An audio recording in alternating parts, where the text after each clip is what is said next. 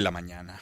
4 de febrero, día como ayer, Día Mundial contra el Cáncer. Cada año en esta fecha la Organización Panamericana de la Salud, pero también la Organización Mundial de la Salud, apoyan esta a la Unión Internacional de la Lucha contra el Cáncer en la promoción de qué? De, de formas de disminuir la carga de la enfermedad.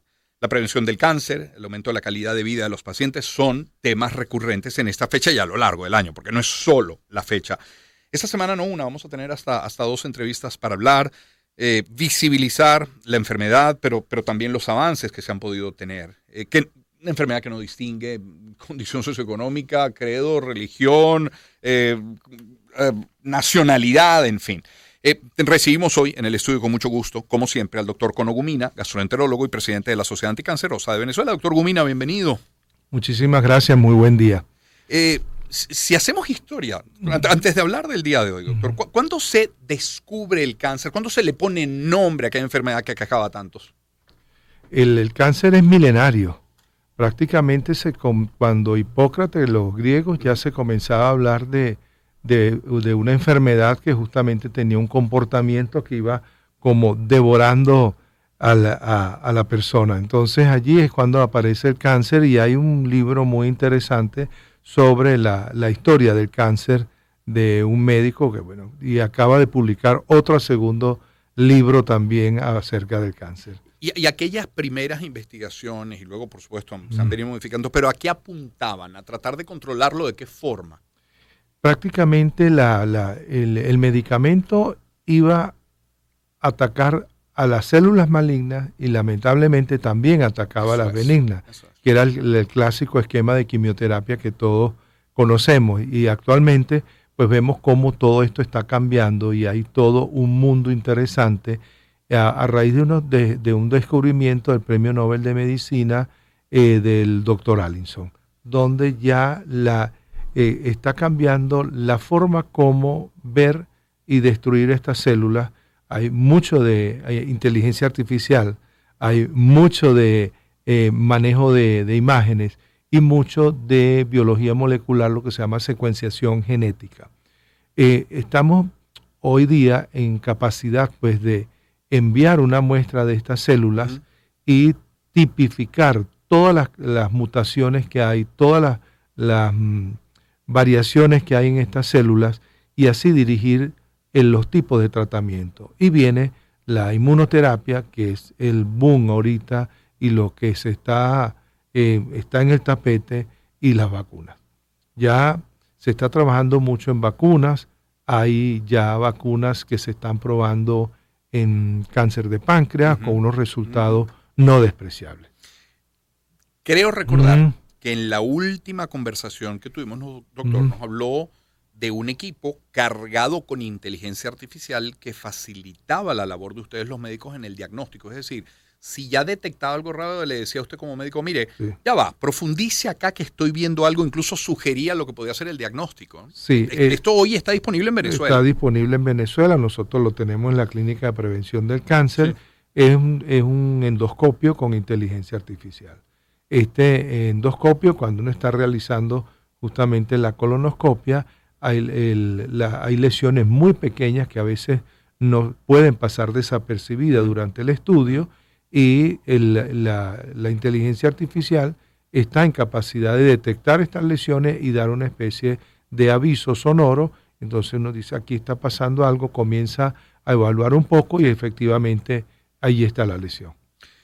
Eh, doctor, no importa si hablamos del momento en el que se descubre o se pone nombre a la enfermedad o al día de hoy y los avances que se han tenido. Algo que permanece inalterable, imperturbable, es la necesidad del diagnóstico temprano, ¿cierto? Sin duda. Ahí, está buena parte del... sin duda que allí, es donde eh, todas, todas las personas, todas las instituciones, todas las investigaciones en relación a cáncer, durante todos estos años, justamente lo que apunta que la única manera de disminuir la carga de la enfermedad, tanto la incidencia como la mortalidad, está en la educación y la detección precoz. La educación en cuanto a los factores modificables. Factores modificables quiere decir dieta, ejercicio físico, este, las inmunizaciones. Entonces vemos cómo Con esto nada más podemos modificar entre 30 y 50% la incidencia de algunos tipos de cáncer. En cuanto a la detección precoz, sabemos que ¿por qué la detección precoz? Porque cuando detectamos una lesión, una lesión eh, precoz, justamente cuando evaluamos las mutaciones, que de allí es donde viene la teoría del cáncer, una mutación en una célula, tiene muy pocas mutaciones. Y es más fácil entonces de tratar este paciente con estas mutaciones, eh, pocas cantidades. Mientras que más avanzado es el cáncer, tiene tantas mutaciones que es difícil de tratar y ya a ese nivel este, eh, ha dado metástasis, cambia el estadio, son estadios que ya hay muy poco que ofrecer desde el punto de vista médico-oncológico. Entonces, todos los programas, y ese es justamente el mensaje de la Unión Internacional contra el Cáncer, que el día de ayer se celebró, se conmemoró en todo el mundo el, el Día Internacional del Cáncer, justamente el lema es lo que estabas conversando, lo de la equidad, que todos tengamos acceso al mismo diagnóstico precoz, al mismo tratamiento en el momento, porque las estadísticas que hace aproximadamente el primero de febrero, la Organización Mundial de la Salud lanza unas estadísticas, en, eh, las últimas eran del 2020, ahorita esta del 2022, y vemos cómo efectivamente la incidencia y la mortalidad han aumentado. Y se espera que para el 2050, 35 millones de personas con cáncer. Esa es la tendencia. Esa es la tendencia. Que no es distinta en Venezuela que en el resto del mundo. En el resto del mundo. ¿Qué estamos haciendo mal? Eso es lo que justamente en los países que han logrado disminuir, esto fue en base a una encuesta que se hizo en 115 eh, miembros de la Unión Internacional contra el Cáncer, entonces se hizo una encuesta y en los países que sí hay un poco más de acceso, hay más tratamiento, más diagnóstico precoz, son los únicos que han logrado bajar la mortalidad en algunos tipos de cáncer, específicamente mama, en próstata y en mismo colon y recto. Que son los más comunes. Los mama y próstata al menos en, son, los, son, son, los más frecuentes, exactamente.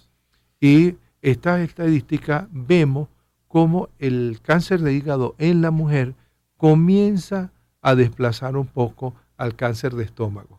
Entonces, el cáncer de hígado viene subiendo y se está convirtiendo en un verdadero problema de salud pública.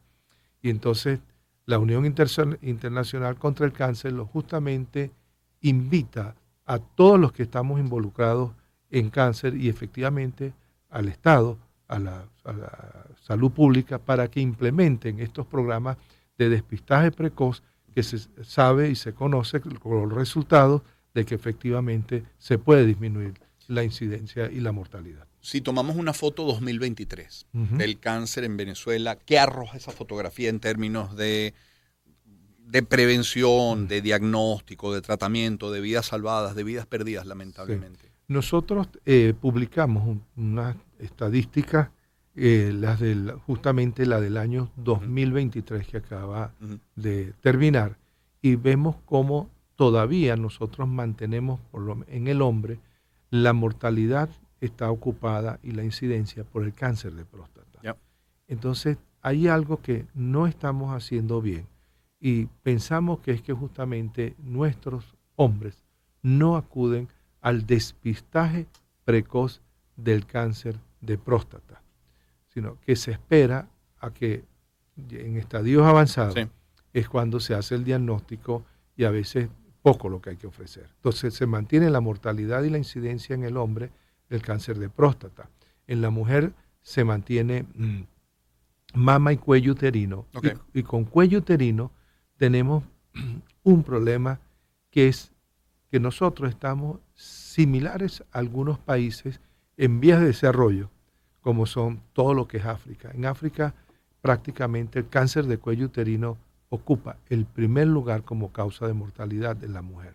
Nosotros estamos en segundo lugar. Hace aproximadamente cinco años atrás estaba de primer lugar y fue desplazado por mama. Y este es un cáncer que es fácilmente manejable. Se puede, manejar, se puede disminuir tanto la incidencia y la mortalidad con la vacuna, con la vacuna contra el VPH. Entonces lo que hay que implementar la inmunización en todos nuestros países donde todavía no hay acceso a la vacuna, justamente tratar de implementar esquemas de inmunización, porque eso definitivamente se ha demostrado que sí disminuye la incidencia y mortalidad por cáncer de cuello uterino. Me van quedando dos conclusiones, doctor Gonogumina, de esta conversación. De nuevo, que, que, no es la primera vez que lo conversamos. Por una parte, la necesidad del diagnóstico temprano, pero por otra, que cambiando hábitos de nuestra vida, alimentación y ejercicio, por ejemplo, podríamos estar previniendo el cáncer, que no es garantía de que no lo vayamos a tener, pero estamos previniendo una parte importante de la enfermedad. Sin duda. Eh, sabemos que si nosotros eh, comenzamos con un esquema de inmunización contra las hepatitis, el cáncer de hígado debe, disminuir. Eh, la incidencia y la, y la mortalidad. En cuanto al manejo de la, obesidad, que es un, problema de salud pública, si tenemos un buen régimen dietético y consumimos los alimentos que deben ser, disminuimos el cigarrillo, cáncer de pulmón, cáncer de pulmón con estas últimas estadísticas definitivamente es un problema. Hay que dejar de fumar, hay que hacer campaña de dejar de fumar, porque es uno de los pocos tipos de cáncer en los cuales se puede hacer este, prevención primaria.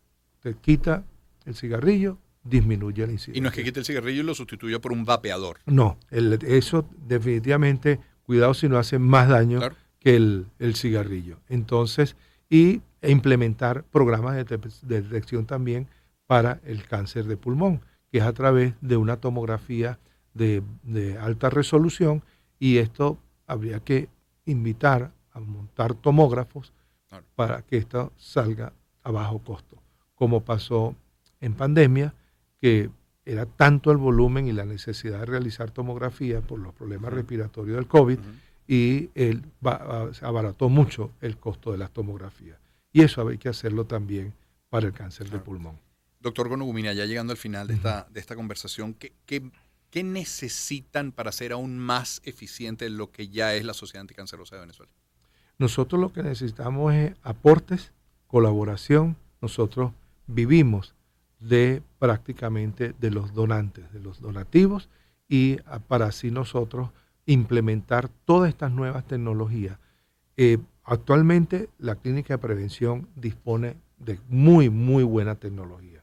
En cuanto a prevención de cáncer de mama, tenemos un servicio de mastología, tenemos mamógrafo actualizado, tenemos eh, ecosonograma, ecosonografía bastante actual, de muy buena resolución.